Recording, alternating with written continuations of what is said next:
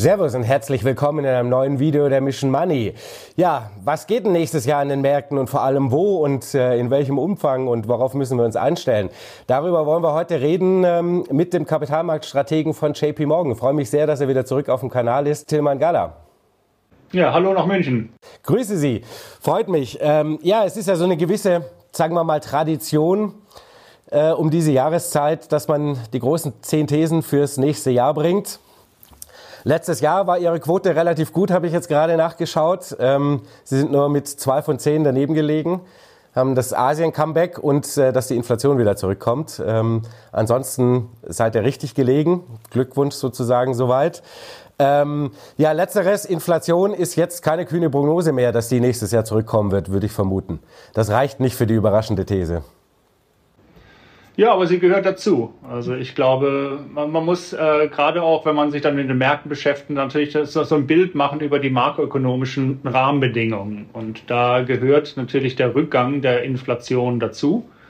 Und äh, ich habe es dahingehend immerhin dann auch in meiner Präzis äh, Präsentation präzisiert, dass es dann doch ein deutlicher Rückgang äh, äh, werden wird. Äh, also wir sprechen da ähm, im Verlauf des Jahres, dass sich die Inflationsraten wohl mehr als halbieren werden. Also das ist unsere Einschätzung und das gibt eben dann gerade auch den Zentralbanken wieder mehr Spielraum. Nämlich genau das, was jetzt gerade in den letzten Stunden die Aktienmärkte auch gefeiert haben, weil nämlich genau in ein ähnliches Horn jetzt auch Jay Powell gestern Abend äh, geblasen hat. Äh, und äh, das ist eben auch äh, eines der wichtigen Punkte, um sich dann Gedanken zu, äh, zu machen, wie geht's weiter mit den Zinsen und wie geht's dann eben dann auch weiter natürlich mit den, mit den Anleihen und, und Aktienmärkten. Mhm. Ähm, die große spannende jetzt aktuelle Frage ist natürlich, haben wir denn in Europa Peak Inflation gesehen? Europa ist ein bisschen schwieriger. Also bei den USA definitiv ja ähm, äh, in Europa. Und ich glaube, das äh, kann man eigentlich sehr gut äh, auch sehen, wenn man den Inflationspfad beobachtet im Vergleich zu den USA. Wir, wir sind da einige Monate hinter den USA, äh, also mehr als drei Monate hinter den USA. Also das kann sich durchaus noch bis zum, zum Jahresende ziehen bis es dann deutlicher wird, dass dann auch die Inflationskräfte in, äh, in Europa etwas, etwas schwächer werden. Also da ist Europa mit einer gewissen Zeitverzögerung erst unterwegs. Ähm, aber bei den USA äh, haben wir sehr, sehr hohe Konfidenz, dass äh, wir das Schlimmste, was die Inflationsraten äh, hatten, gesehen haben und dass der zukünftige Pfad doch jetzt deutlich und immer auch schneller werdend nach unten geht. Weil wir haben doch einige Basiseffekte, die jetzt doch wirken, wo man sehen kann, dass was den Energie Energiepreisauftrieb äh, betrifft, dass das weniger wird. Und andere Themen, die auch disinflationär, teilweise jetzt schon deflationär wirken. Und das sind die Angebotsengpässe. Also die werden sehr, sehr viel weniger. Es, es geht jetzt langsam in das Gegenteil über. Wir bekommen langsam einen Angebotsüberschuss. Und ich fand es gerade auch wieder so bemerkenswert und so bezeichnend. Also heute Morgen auf meiner langen Autofahrt eben von, von, von Zürich auch nach Frankfurt, da kam eben auch die Meldung äh, über, übers Radio, dass zum Beispiel bei den Fahrrädern, die ja so ein Mangel waren noch vor einem Jahr, wo man lange Lieferzeiten hatten, wo die Fahrradhersteller mit der großen Nachfrage gar nicht nachkamen, dass sich da das jetzt komplett gedreht hat. Äh, und das sind genau diese Dynamiken. Also die, ähm, und das ist Marktwirtschaft, das sind die Zyklen. Also man hat eben jetzt dann das Angebot ausgeweitet, aber jetzt äh, hat man den Umstand, dass auch die Nachfrage schwächer wird. Und jetzt äh, verdreht sich das in den um, äh, oder dreht sich das äh, um, dass wir jetzt von einem Angebotsdefizit in einen Angebotsüberschuss kommen und das ist eben natürlich eben etwas, was dann äh, disinflationär wirkt, weil natürlich was passiert dann, wenn die Lager sich füllen und voll sind und übervoll werden, dann kommen teilweise die, die Preiskämpfe und die Discounts. Und ich glaube, das können wir ganz genau beobachten momentan, dass der Preisauftrieb auch schon bei den Gütern und auf den Gütermärkten erheblich nachlässt und sich teilweise schon ins Gegenteil äh, äh, verkehrt. Und ein anderer Punkt, der auch damit verbunden ist, mit der Kostenbasis, sind Transportkosten. Und die waren ja auch unheimlich inflationär, auch am Anfang des Jahres. Äh, wenn wir gerade daran denken, ähm, äh, der Engpass bei den Containern und äh, auch die Schlangen vor den Containerhäfen. Äh, äh, das alles ist ja verschwunden. Und die Frachtraten für einen Standardcontainer sind jetzt 83 Prozent tiefer als äh, noch beim Hoch. Und das ist natürlich etwas, was dann auch Stück für Stück den Preisauftrieb verlangsamen wird. Und ich glaube, das ist immer wichtig zu beobachten. Wir haben ja, wenn wir die Inflationszahlen oder über die Inflationszahlen sprechen, immer den Vergleich mit dem Vorjahreszeitpunkt. Und ähm, selbst wenn manchmal schon äh, eine Entspannung eintrifft aufgrund der Vorjahreseffekte, sieht man das in der Gesamtzahl noch nicht.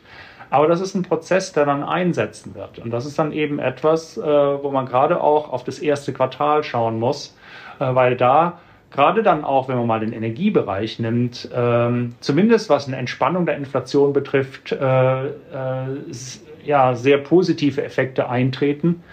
Ähm, man sieht es jetzt schon, äh, nur so eine kleine Zahl zu nennen.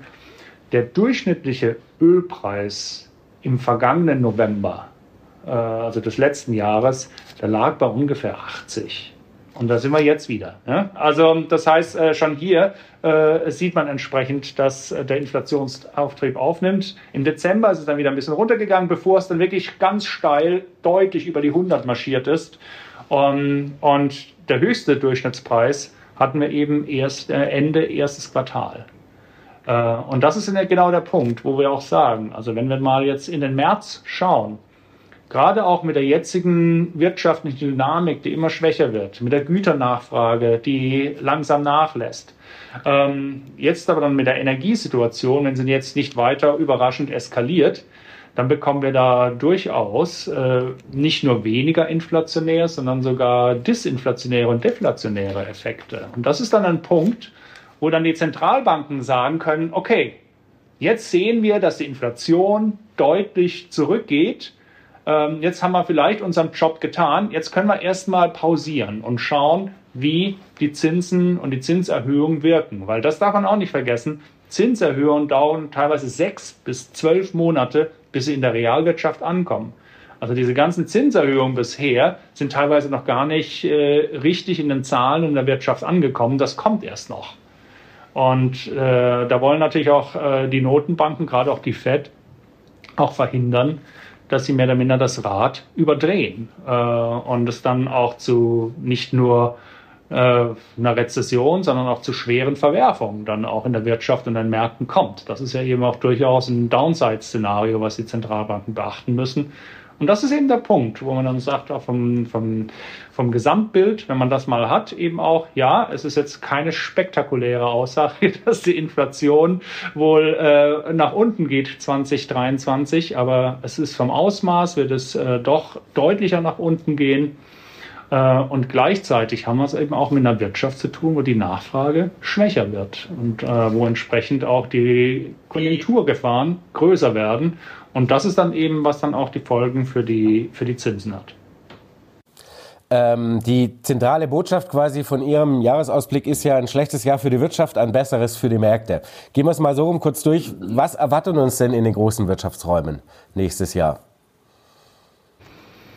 Also es ist, ähm, ich glaube, dass es jetzt zu einer Rezession kommt, äh, gerade in Europa, ist jetzt keine große Überraschung mehr.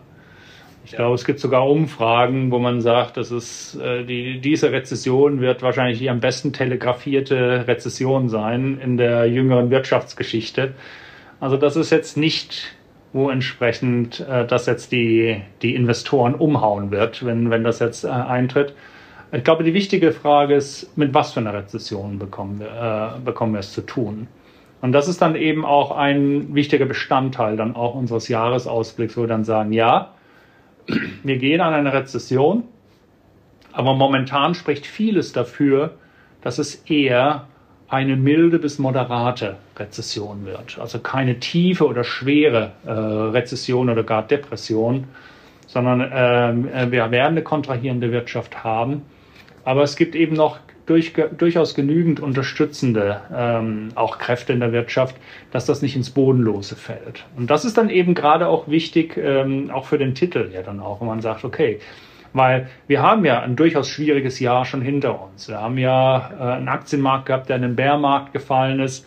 Wir haben einen historischen Rentencrash äh, er, er, erlebt. Also es war durchaus äh, herausfordernd, aber wenn man entsprechend auch dieses Szenario hat, sieht man, dass durchaus äh, schon einiges in den Preisen drin ist auf der Aktienseite und sehr viel schon in den Preisen ist, gerade auch was die Preis- und Inflationsrisiken äh, betrifft auf der Anleihenseite. Und das gibt dann eben dann auch mit Blick nach, nach vorne eben auch das Potenzial, weil Märkte sind ja oftmals auch vorausschauend. Und von der Seite her, ja, wir wissen, dass es wohl zu einer Rezession kommt. Aber die Frage ist eben auch, zu was für einer. Und wenn es bei einer moderaten Rezession bleibt, dann haben wir, können, können wir 2023 sogar auf ein Jahr hineinschauen, was ähnlich, nur mit veränderten Vorzeigen ablaufen könnte wie dieses Jahr. Das Vorzeichen dieses Jahr war, Renten und Aktien gingen runter. Und im nächsten Jahr kann genau das Gegenteil passieren. Und das ist durchaus auch so eines unserer äh, Kernszenarien, wo wir sagen, ja, wir erwarten durchaus, dass Aktien sich behaupten können. Aber wir erwarten auch ein sehr, sehr gutes Rentenjahr. Mhm. Ähm, wie schaut es denn, das ist ja so ein bisschen im Moment, die letzten ein, zwei Wochen so ein, so ein großes Diskussionsthema. Wie schaut es denn in den USA aus? Kriegen wir denn da überhaupt eine Rezession oder nicht? Bisher ist man ja auch lange davon ausgegangen und jetzt mehren sich in den, in den Ausblicken, teilweise werden die Ausblicke überarbeitet, weil in den letzten zwei, drei Wochen eigentlich die Lage sich ja so ein bisschen noch vielleicht mehr entspannt hat oder die Hoffnung vielleicht auch ein bisschen mehr zurück ist, dass äh, es ein eher sehr weiche Landung in den USA werden könnte. Wie ist da Ihr Szenario? Ja, der, der, der Konsument in den USA, und das ist die entscheidende Größe. Also es ist ja knapp, äh, knapp 70 Prozent des, äh, der Wirtschaftsleistung kommt über den Konsum in den USA. Das heißt, wenn man eine Rezessionprognose macht, dann muss man entsprechend äh, diesen Kandidaten richtig einschätzen. Und da sind natürlich durchaus Zweifel momentan, äh, die sich breit machen an Märkten, weil man sieht, ja, die Konsumentenstimmung ist wirklich miserabel aber er kauft trotzdem. Äh, und man hat es jetzt auch am Black Friday gesehen, also da habe ich jetzt nichts Schlechtes gehört. Also äh, durchaus die, der Einzelhandel scheint da auch zufrieden gewesen zu sein. Man sieht entsprechend, der, ist, der amerikanische Konsument scheint nicht tot zu kriegen zu sein. Und er konsumiert weiter. Aber äh, das hat natürlich auch erstmal damit zu tun, dass er noch auf sehr gute Reserven zurückgreifen kann. Und äh, die Reserven hat er bekommen, eben in der Pandemie, auch durch, durch diese enormen Staatshilfen, ähm, die es gegeben hat. Und man, man, man kann das eigentlich äh, teilweise an der Sparquote sehen, äh, an den Überschussersparnissen, die, die äh, sehr, sehr ähm, stark angestiegen sind. Aber wir haben intern beispielsweise bei uns auch Zahlen, die finde ich auch sehr interessant und faszinierend. Ähm, wir bei JP Morgan, wir haben ja kein großes Flächengeschäft in Europa. Wir haben also dieses Retail Banking haben wir ja nur in den USA mit, mit der Chase-Organisation. Und da bekommt man natürlich auch unheimlich viele Daten, dann auch ähm, äh, mehr oder minder dann auch über die Einlagenentwicklung. Und das ist eigentlich faszinierend zu sehen, dann auch seit äh, 2020, dass sich in der Spitze dann auch durch die Transfers die Einlagengröße gerade auch bei den ärmeren Schichten teilweise verdreifacht hat. Aber auch so auf breiter Basis verdoppelt. Äh, also mehr auch bei den, bei den, bei den Vermögenderen. Und das ist eben das, äh, wo man das sehen kann entsprechend, dass äh, durchaus die Konsumenten da eine, eine gewisse gesunde, auch gute finanzielle Basis haben. Und jetzt kann man eben beobachten, wie seit in gewissen Wellen, seit zwölf Monaten, diese Ersparnisse jetzt beginnen, wieder etwas abzuschmelzen. Gleichzeitig sieht man auch, wie die Verschuldung ähm, auch über die Kreditkarten wieder nach oben geht. Und das hält den Konsum und das Wachstum erstmal oben. Aber die Frage ist, wie lange äh, hält man das durch? Weil was, was man nicht wegdiskutieren kann, ist, dass wenn man die Einkommenssituation betrachtet, wenn man die Reallöhne betrachtet, die Amerikaner und der amerikanische ja, Lohnempfänger enorm unter Druck ist. Er hat auch eine gewisse Kaufkraftkrise, die er durch, durchstehen muss, weil real einfach sein Einkommen momentan schrumpft. Und deshalb ist es sicherlich wichtig erstmal, dass die Inflation stärker äh, zu, zurückkommt. Aber das ist eben auch ein Punkt, wo man sagen kann, ja, es ist ein, es ist ein Spiel auf Zeit. Es wird irgendwann der Punkt kommen, wo dann auch aufgrund dieses negativen Realeinkommens bei der Beibehaltung der Konsumgewohnheiten irgendwann Ende Gelände ist. Und das ist, glaube ich, der Punkt, wo man sagt, die Rezessionsrisiken in den USA, die sind jetzt nicht unmittelbar, weil die Reserven sind auch da. Aber irgendwann sind die Reserven aufgebraucht und dann wird es gefährlicher für die US-Wirtschaft. Und da sprechen wir über, eher über das zweite Jahreshälfte, 23, jetzt als ähm, über, über, de, über den Anfang des Jahres. Und ich glaube, das ist der Punkt, wo, wo man momentan noch nicht so ganz sicher ist. Ja. Manche sagen, ja, die Rezession kommt überhaupt nicht, das Soft Landing, danach geht es wieder auf, aufwärts. Äh, aber meines Erachtens spricht etwas mehr dafür, dass der konjunkturelle Hammer, nennen wir es mal so, in den USA einfach eher etwas später fällt als in Europa, wo wir eben jetzt schon aufgrund der Energiesituation und einfach auch ähm, ja, dem viel näheren äh, auch Exponiertheit auch äh, zum Krieg in der Ukraine und zu den Sanktionen und zu den Verwerfungen, die dadurch hervorgerufen werden und wurden, äh, dass da Europa entsprechend ähm, jetzt noch stärker betroffen ist. Und man merkt aber auch, dass der Reallohneffekt in der Eurozone sogar noch ausgeprägter ist zurzeit als äh, in den USA weil jetzt diese Lohnerhöhungen, die kommen jetzt erst noch wieder rein. Also das wird sich auch da wieder etwas verbessern, aber das ist momentan, das wiegt schwer.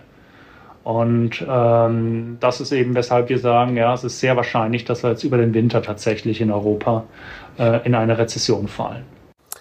Ähm, die, glaube die große Ungekannte ist natürlich, also wenn wir auf die USA nochmal zurückkommen, ist natürlich das Thema Arbeitsmarkt, den irgendwie keiner so richtig fassen kann, weil irgendwie ist er doch sehr stabil und ja, es gibt so ein paar Anzeichen, dass er hier und da etwas schwächelt, aber im Vergleich zu allen anderen Indikatoren ähm, schwächelt er nicht wirklich und bleibt doch noch relativ stabil. Ja?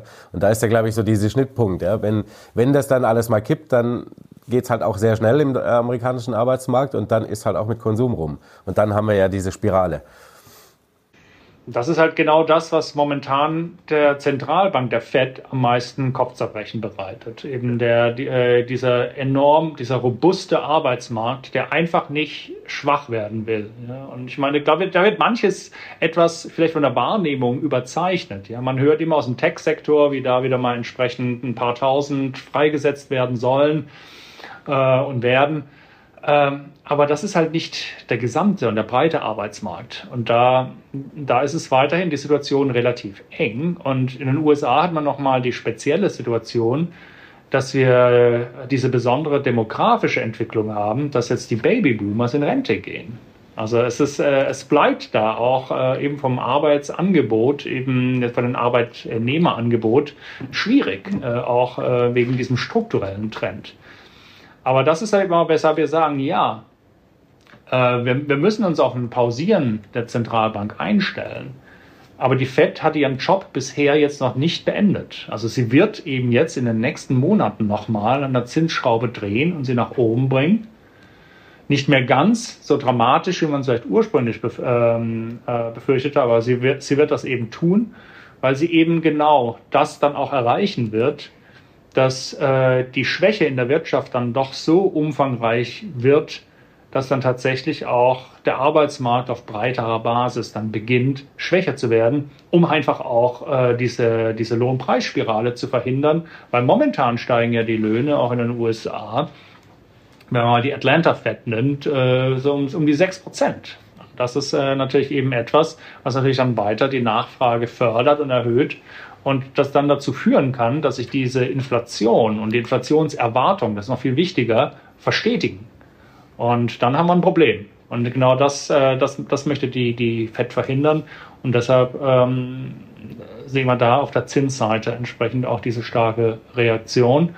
Und die wird eben dann auch äh, ihre Effekte in der Wirtschaft haben.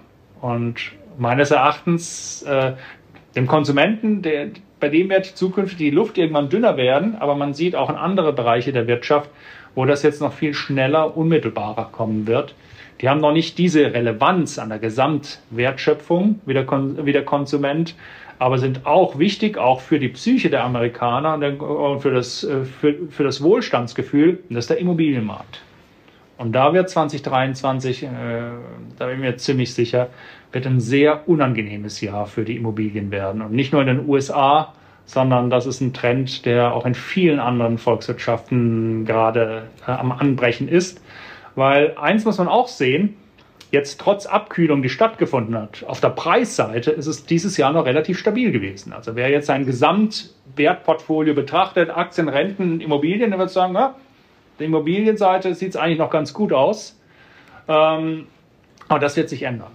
Und das hat man, man hat eben enorme Preisanstiege gehabt in den letzten fünf Jahren. Äh, also in den, in den USA sind, sind die Immobilienpreise über 80 Prozent gestiegen. Auch in Kanada ähnliche Größenordnungen. Oder auch, äh, auch Deutschland ist, ähm, äh, äh, ja, hat für den großen äh, Volkswirtschaften den drittgrößten Anstieg äh, am Immobilienmarkt äh, gehabt. Aber jetzt auch in Großbritannien. Und das ist nochmal gerade kritisch, weil viele Briten sich eben eher kurzfristiger finanzieren, was die Häuser betrifft.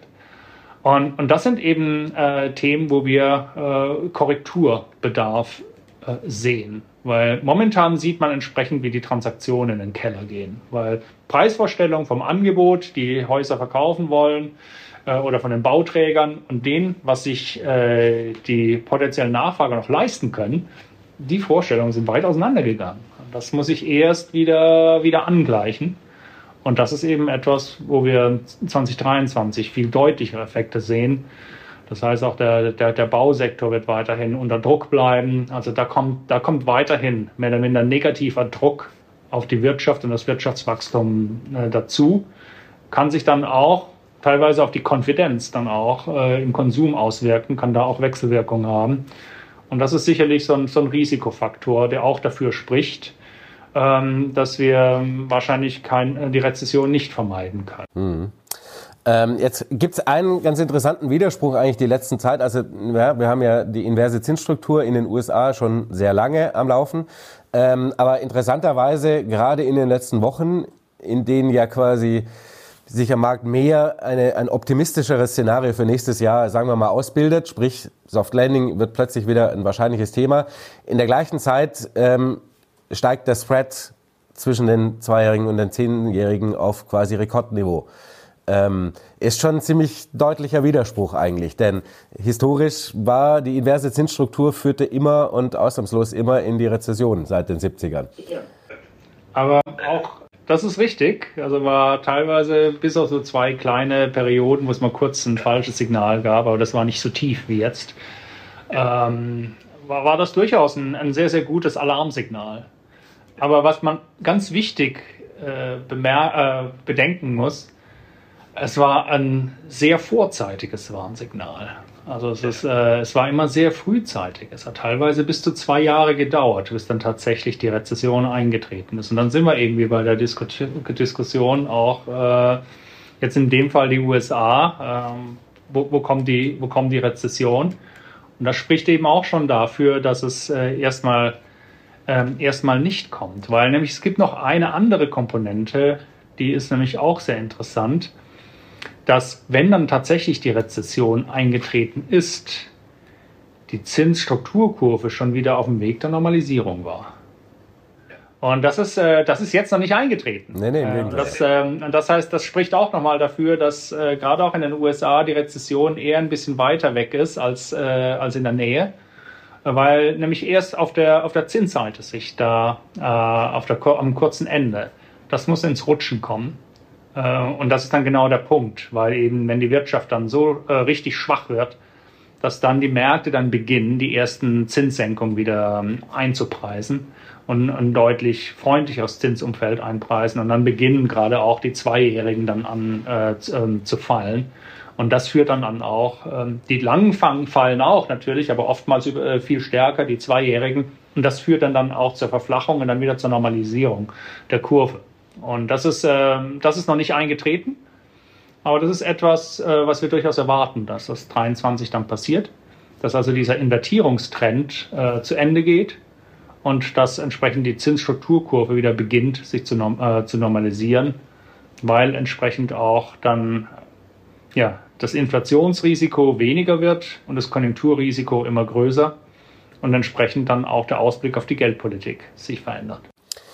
Ähm, kommen wir noch mal ganz kurz zur EZB, bevor wir auf die Märkte eingehen. Ähm, es gibt ja so, Chris Oliver Schickentanz hatten wir letzte Woche im Interview, ähm, der kam zum Beispiel mal mit der überraschenden Aussage, er rechnet noch mit einem Zinsschritt und dann wird äh, die EZB schon mit, ähm, mit dem Pausieren anfangen, also sehr früh schon wieder von der Bremse gehen. Glauben Sie auch, dass die EZB früher quasi aus diesem Pfad wieder rausgeht? Obwohl wir ja eigentlich hinten dran sind mit der Inflation. Das heißt, wir haben also ist, ja noch lange nicht diese Entspannungstendenzen wie, wie, wie in den USA, wo wir Peak Inflation schon im Sommer hatten. Also ich glaube, das hat, das hat natürlich mit dem Konjunkturbild auch zu tun, was man hat. Und wenn man der Meinung ist, auch dass Europa wirklich jetzt nicht nur eine Rezession, sondern eine tiefe Rezession ist, ja, also dass dem Konjunkturwagen die Räder wegfliegen, ja, dann ist es natürlich ein Punkt, wo dann auch die, die EZB sagt, äh, möglicherweise sollten wir jetzt, ähm, jetzt mal vorzeitig stoppen. Aber das ist jetzt nicht äh, den, äh, unser Eindruck, den wir haben und, äh, und, und unser Bild. Also wir sehen zwar die Rezession in Europa, aber eben, wie ich vorhin gesagt habe, eher moderat. Und gerade auch jetzt, weil das Inflationsbild doch in Europa noch etwas nachhaltiger ist, zumindest auch was die Gesamtinflation betrifft, äh, sehen wir durchaus, dass die EZB vorerst Kurs hält. Also dass sie da nicht nur einen Zinsschritt, sondern durchaus noch zwei oder drei sehen können, bis dann auch die EZB pausieren wird. Also wir sind, wir sind da durchaus noch in einem Camp, dass der, dass der Eurozins noch etwas weiter nach, äh, nach, nach oben geht.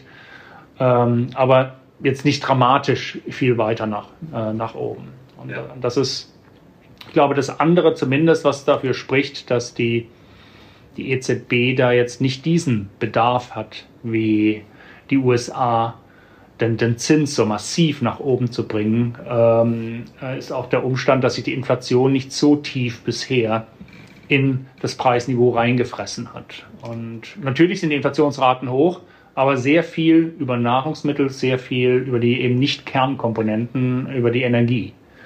Und ähm, die Kerninflation selbst ist eben im Verhältnis zum Gesamtbeitrag zur Inflation deutlich weniger ausgeprägt. Also macht teilweise hat die Hälfte etwas weniger aus. In, in den USA ist teilweise jetzt in, in der Spitze bis zu über zwei Drittel gewesen, die die Kerninflation äh, beigetragen hat. Und das ist natürlich eben etwas, wo man sagen kann, da ist die Inflation schon tief in die Volkswirtschaft eingedrungen. Und das ist eben in, in, der Eurozone noch nicht so äh, weit fortgeschritten. Und das gibt der EZB dann auch dann äh, Spielraum, etwas früher auch dann die FED ähm, aufzuhören. Aber ich sehe trotzdem, dass, ähm, dass, dass dann noch ein, ein kleiner Weg zu gehen ist von, von äh, zwei, drei Zinsschritten. Äh, wahrscheinlich auch bis zum ersten, Ende erstes Quartal. Möglicherweise wartet sogar dann die EZB noch etwas länger, äh, bis sie dann auch in den Zinssenkungszyklus übergeht, äh, bis dann auch die Inflation wieder äh, deutlich niedriger ist. Kommen wir mal so ähm, jetzt quasi zum praktischen Teil des Anlegens ähm, und damit zu Ihren Thesen. Die, finde ich, spannendste These ähm, von Ihren Zehn ist, äh, Anleihen mit hoher Bonität schlagen Aktien nächstes Jahr. Ja. Warum? Das, das hört sich jetzt auf den ersten Schritt sehr bearish an. Ähm, passt vielleicht zum Gesamttitel. Jetzt äh, kann man erstmal kritisch hinterfragen, hoppla, äh, wie, kann, äh, wie kann das sein, ähm, dass die Kapitalmärkte etwa, etwa ein freundliches Umfeld haben. Aber es hat mit dem Ausmaß der Performance zu tun. Und sind, wir, wir trauen Aktien durchaus eine sehr moderat positive Performance zu. Wie ich vorhin gesagt habe, weil eben auch einiges schon eingepreist ist. Aber Gehen wir jetzt mal so ein bisschen in die Mathematik und dann sieht man eben dann auch, Investment Grade, also hohe Bonität Anleihen, die haben in der Regel auch eine relativ lange Duration. Also wir sprechen da über 8, 9, 10er Duration. Und wenn entsprechend sich das Konjunkturbild eben auch weiter eintrübt, dann auch im Verlauf des Jahres, äh, erwarten wir eben auch, dass das lange Ende, die Renditen eben weiter nach unten kommen. Äh, dass wir eben jetzt, wenn man die USA nimmt, sind wir so 3,7, 3,6 momentan.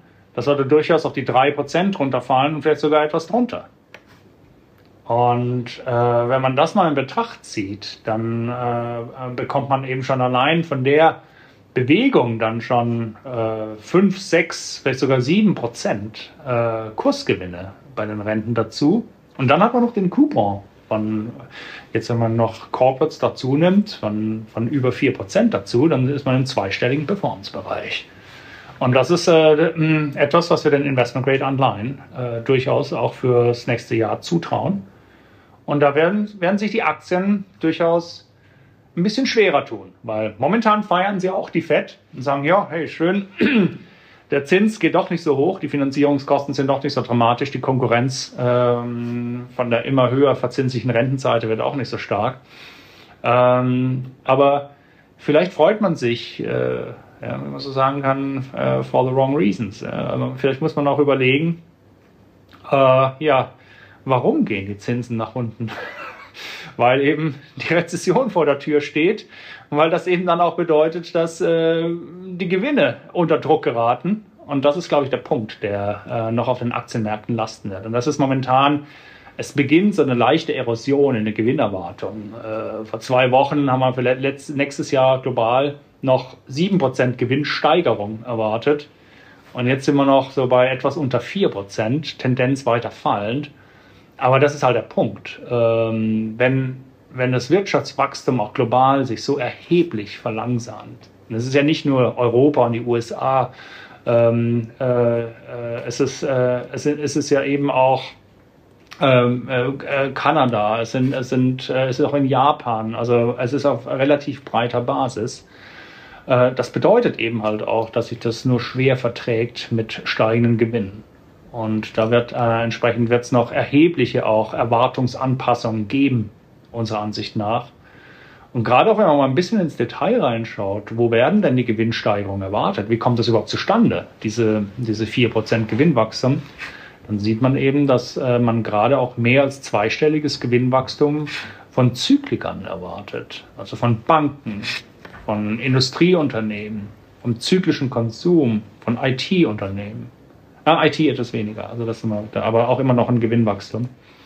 Ähm, aber das ist ein, ein, Punkt, wo man sagen kann, hoppla, ähm, das, das, äh, das geht, kann nach hinten losgehen. Und äh, das sind, können die Bereiche sein, die dann durchaus erhebliche Erwartungseinbrüche dann auch bekommen, wenn entsprechend dann auch äh, das Wachstum deutlich schwächer wird. Und das ist dann, wo, wo man sagt, ja, es ist schon einiges eingepreist in den Märkten, aber wahrscheinlich auch nicht alles. Und das wird zumindest da die Aktien noch etwas, ähm, etwas unter ähm, bremsen, sagen wir so, in der, in der Euphorie. Äh, weshalb man jetzt diese Tage, die man jetzt hat, wo es nach oben geht, kräftig so genießen sollte, aber ähm, nach vorne so ein bisschen bescheidener wird mit den, mit den Eindrücken. Also wir trauen den Aktien durchaus moderat positive Gewinne zu, aber es ist durchaus so, dass ähm, momentan die höhere Konfidenz, äh, positive Renditen zu bekommen, äh, sehen wir bei den Investment Grade Anleihen. Und das ist also eben auch wieder ein ganz neues Gefühl. Absolut, schon, ja. Das ist äh, ganz, die, ganz lange nicht mehr, nicht mehr gehabt. Dass, die, die jüngeren äh, Anleger kennen sowas gar nicht mehr. Für die gibt es Aktien ja, und fertig. Ja. und also man muss man schon ganz tief in den Erinnerungen kramen und sagen, ah, also hier 2010, 2011, da kann ich mich erinnern, da waren ähnliche ähm, äh, äh, Renditen oder Realrenditen zu verdienen.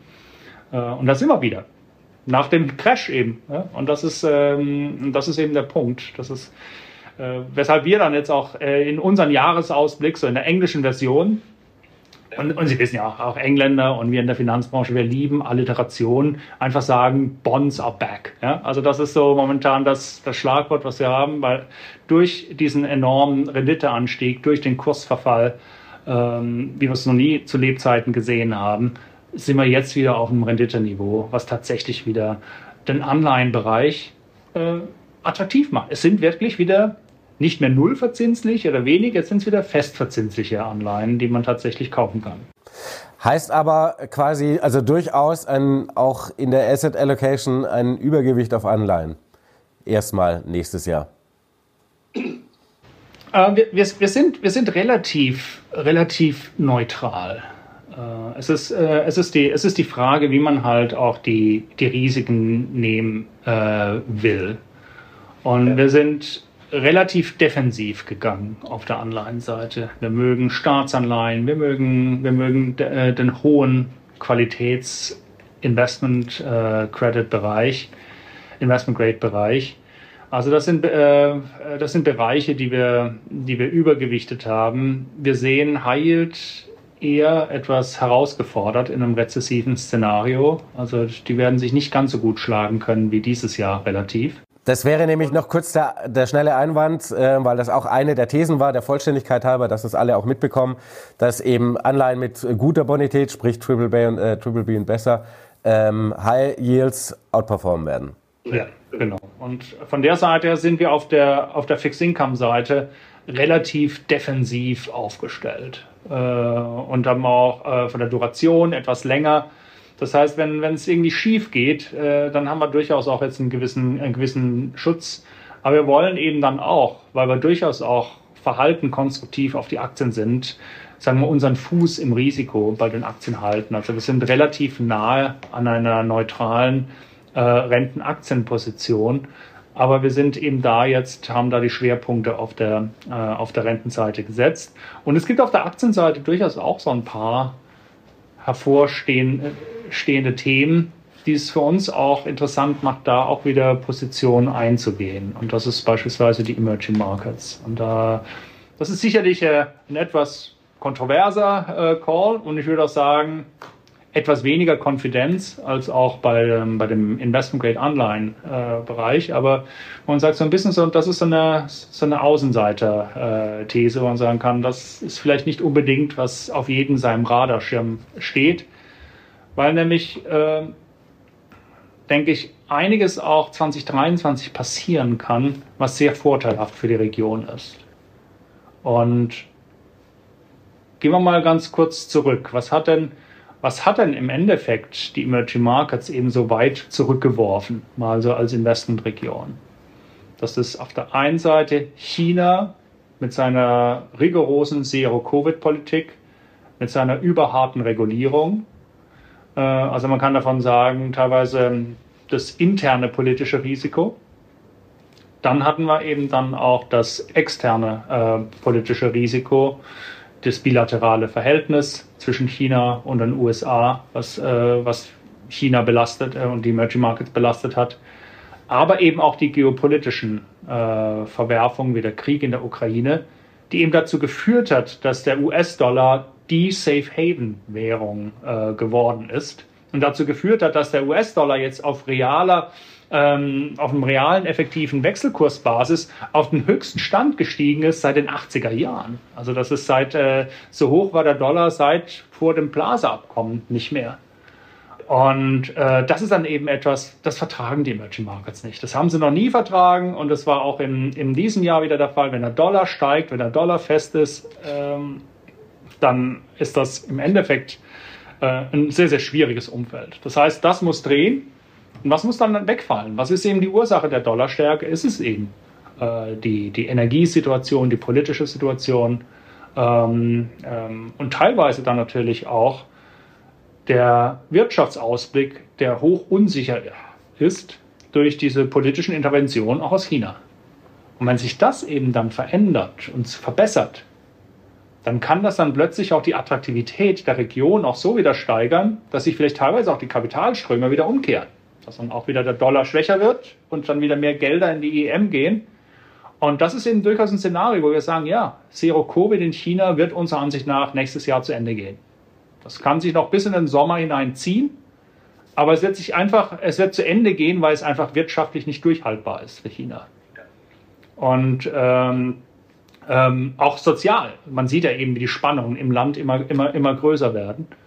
Und ich meine, China hat ja genügend Baustellen, die sie auch auf wirtschaftlicher Seite adressieren müssen. Wenn man da mal die Immobilienmarktentwicklung äh, schaut, die Transaktionen sind äh, massiv nach unten. Wir sehen jetzt die Preise, wie sie äh, kippen. Äh, und das ist natürlich ein, ein, ein gewichtiger und wichtiger Sektor dann auch ähm, für China, auch mit dem Finanzwesen. Und ich kann mir keine Erholung vorstellen im Immobilienmarkt eine Stabilisierung, wenn die Leute eingesperrt sind. Also die haben dann einfach keine Lust, ein Haus zu kaufen. Äh, äh, und äh, das, das ist entsprechend schwierig. Und das, das denke ich, also diese wirtschaftlichen Notwendigkeiten auch, werden dann auch dazu führen, dass man da Stück für Stück dann auch äh, ein Politikwechsel vollzieht. Wir erwarten jetzt nicht eine Hauruck-Auktion, sondern es wird Stück für Stück, dann auch in der Kommunikation wird sich das immer mehr dann auch pro Öffnung weniger gefährlich, das Virus. Also das sind ja alle so, wo man das dann vorbereitet, bis man das äh, dann, dann öffnen kann. Das dauert. Aber wenn dann die Öffnungen da sind, ist natürlich ein unheimliches Aufholpotenzial in China da. Denken Sie an unseren Boom, den wir hatten, als der Lockdown weg war in vielen, in, in, vielen Bereichen. Und das kann der ganzen Region dann auch einen Schub gehen. Und äh, das ist dann genau diese Dynamiken, die dann eintreten können, dass eben nicht nur chinesische Aktien, sondern ich auch die Nachbarn finde ich hochinteressant. Also gerade auch Taiwan oder eben auch Korea. Das sind ja Märkte, die sind teilweise völlig ausgebombt äh, jetzt äh, gewesen. Ähm, äh, auch aufgrund der konjunkturellen Schwäche, aufgrund der Halbleiterschwäche. Ähm, äh, aber das ist alles, was dann, wo dann Potenzial besteht, dass dann die Märkte auch eine Erholung dann erwarten und einpreisen.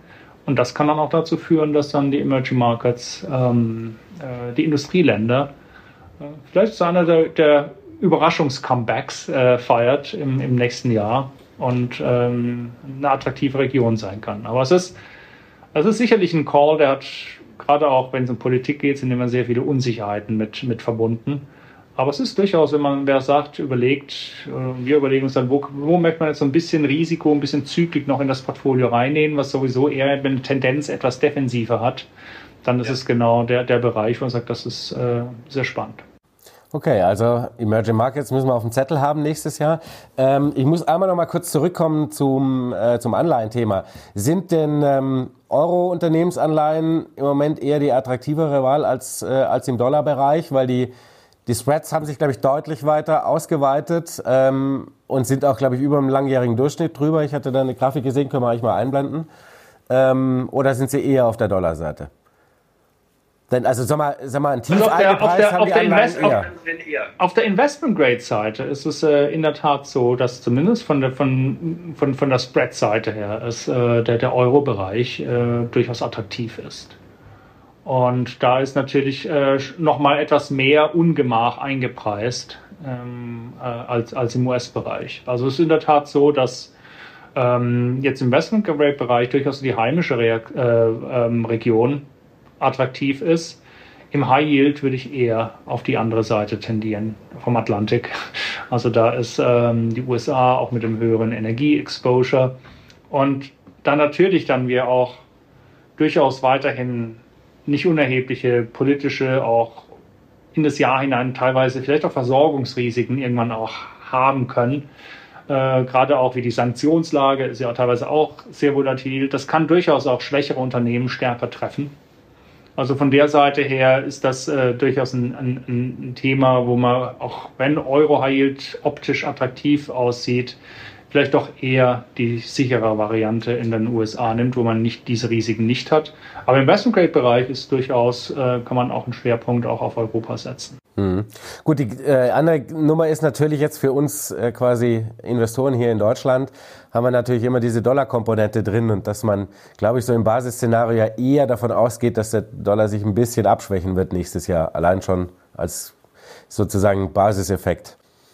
Ja, also die, die, die, Wirtschaft, die, wirtschaftlichen Schwierig, die wirtschaftlichen Schwierigkeiten, das rezessive Umfeld ist sicherlich, was den, was den Dollar erstmal ähm, äh, erst, erstmal noch stützt.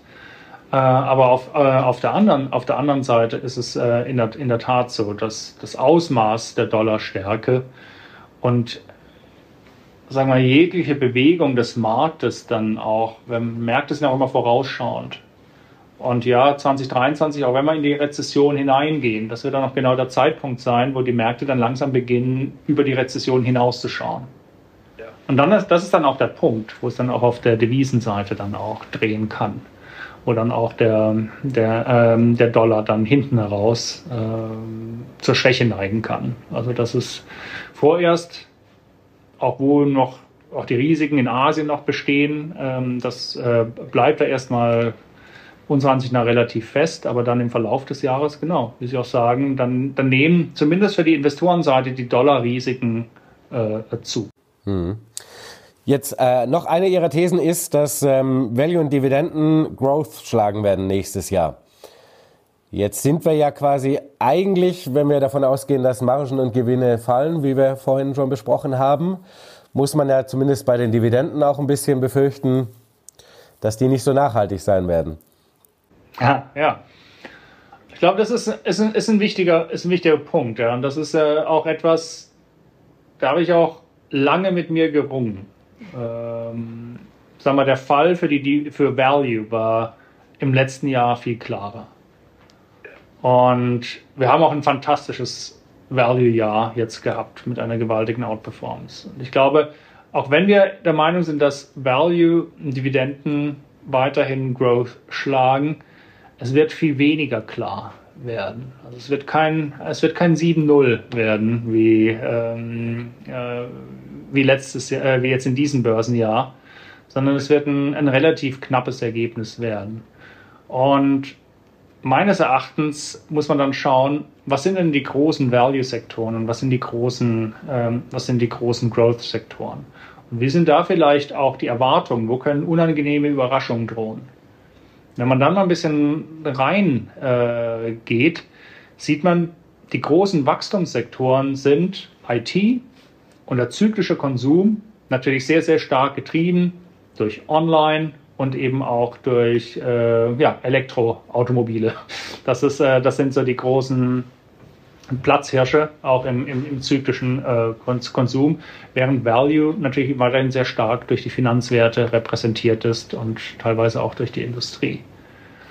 Ähm, und das sind halt die Bereiche, wo noch relativ positive Gewinnerwartungen sind. Und das ist ja eben auch, ähm, das kann, das kann für Banken ein bisschen schwieriger werden, gerade auch mit Blick aufs nächste Jahr. Und kann auch dann natürlich ein Gegenwind für Value sein. Ebenso wie auch bei der Industrie, die auch eher Richtung Value tendiert, wo auch positive Gewinnerwartungen sind, noch teilweise im zweistelligen Bereich. Ähm, aber das Gleiche sieht man eben auch im diskretionären, also im zyklischen Konsum, wo, wo wir weit äh, über 15 Prozent Gewinnerwartungen haben. Und ja, was eigentlich impliziert, dass, dass wir da eine erhebliche Konsum- und Wirtschaftserholung sehen, auch schon, schon nächstes Jahr. Äh, das, ist, das, das sehe ich nicht. Und das heißt also, das ist ein Bereich, der unter Druck bleibt.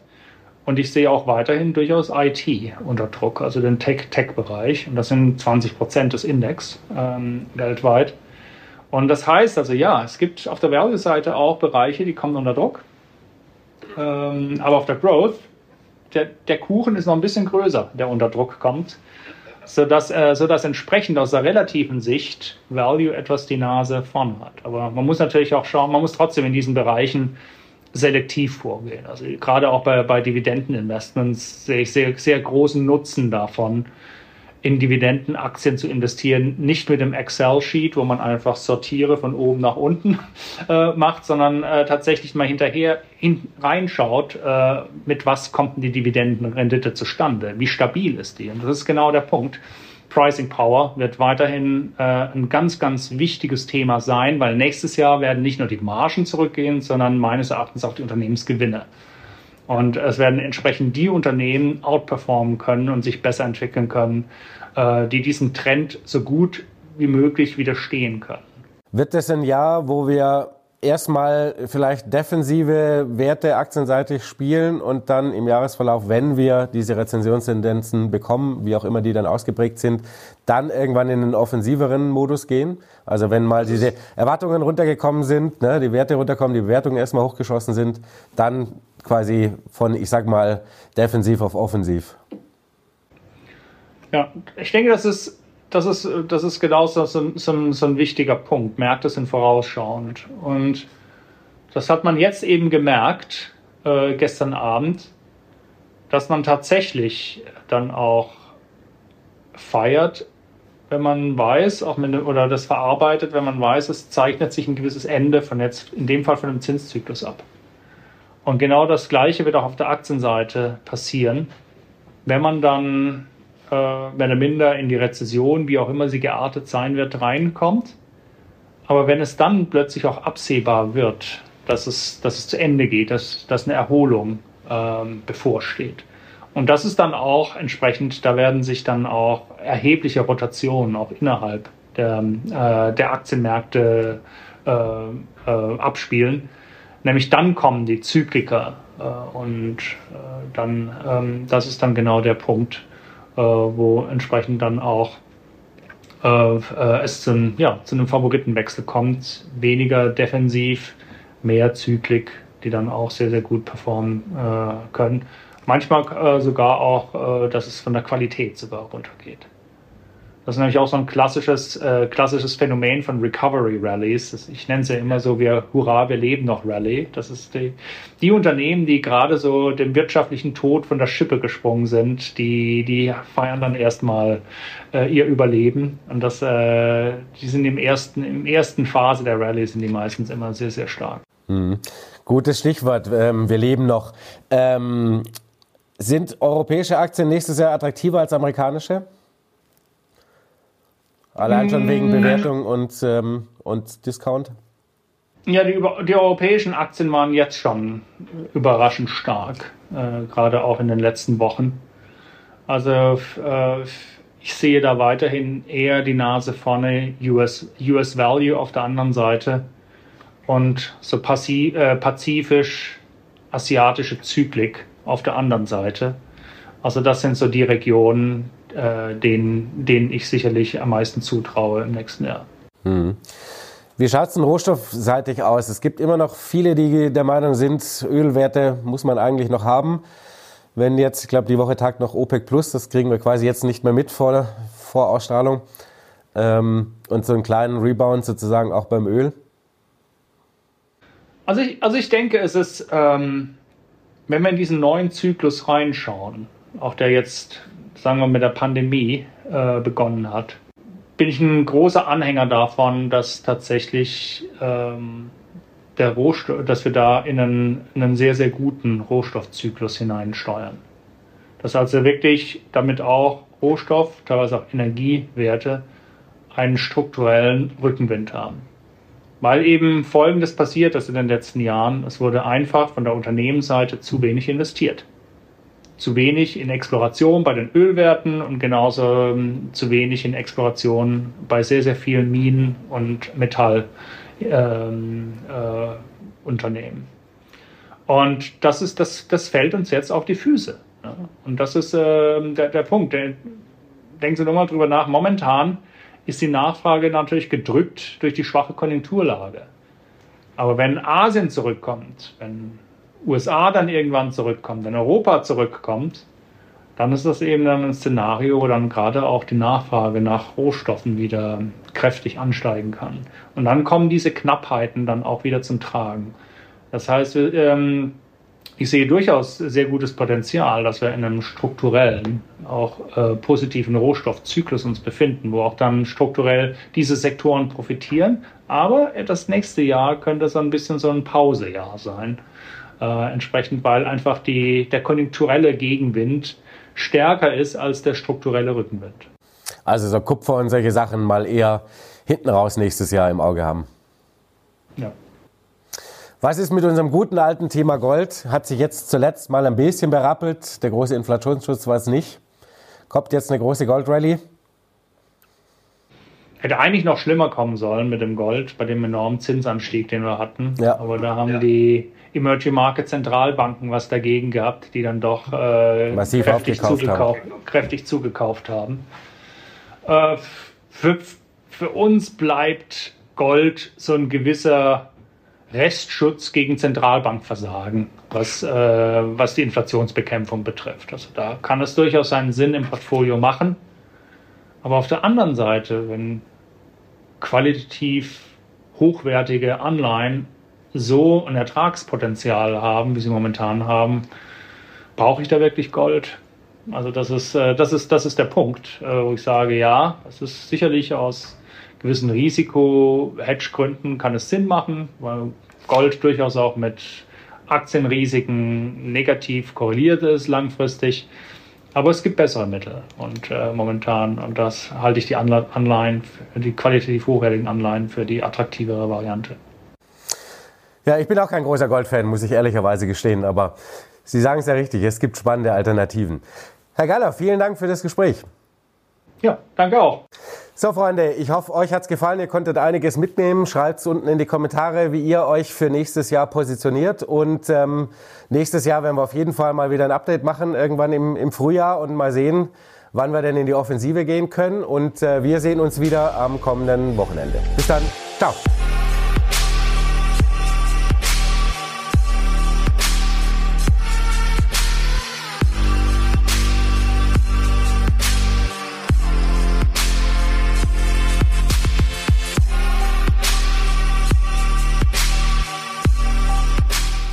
This is your invitation to the intersection of versatility and design. Experience the empowering feeling of the Lexus SUVs and some of the best offers of the year on select models at the Invitation to Lexus sales event now through April 1st. Lease the 2024 RX 350 Premium all-wheel drive for 528 a month for 36 months with 49.99 due at signing.